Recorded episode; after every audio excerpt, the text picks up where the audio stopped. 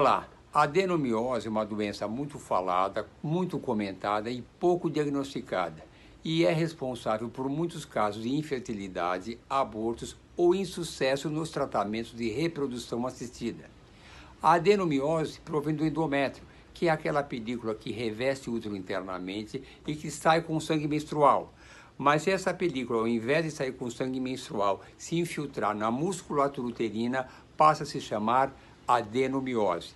Portanto, a adenomiose é a infiltração do endométrio na musculatura uterina. O quadro clínico da adenomiose é semelhante ao da endometriose.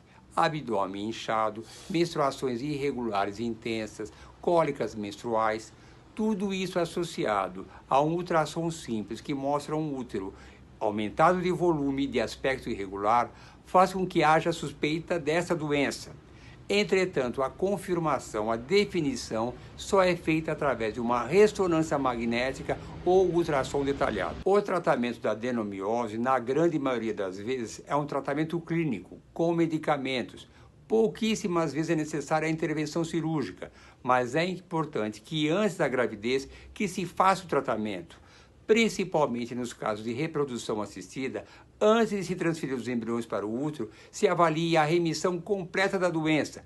Caso contrário, haverá uma grande chance de insucesso do tratamento. Para saber mais detalhes sobre esse assunto, veja no site do IPJ.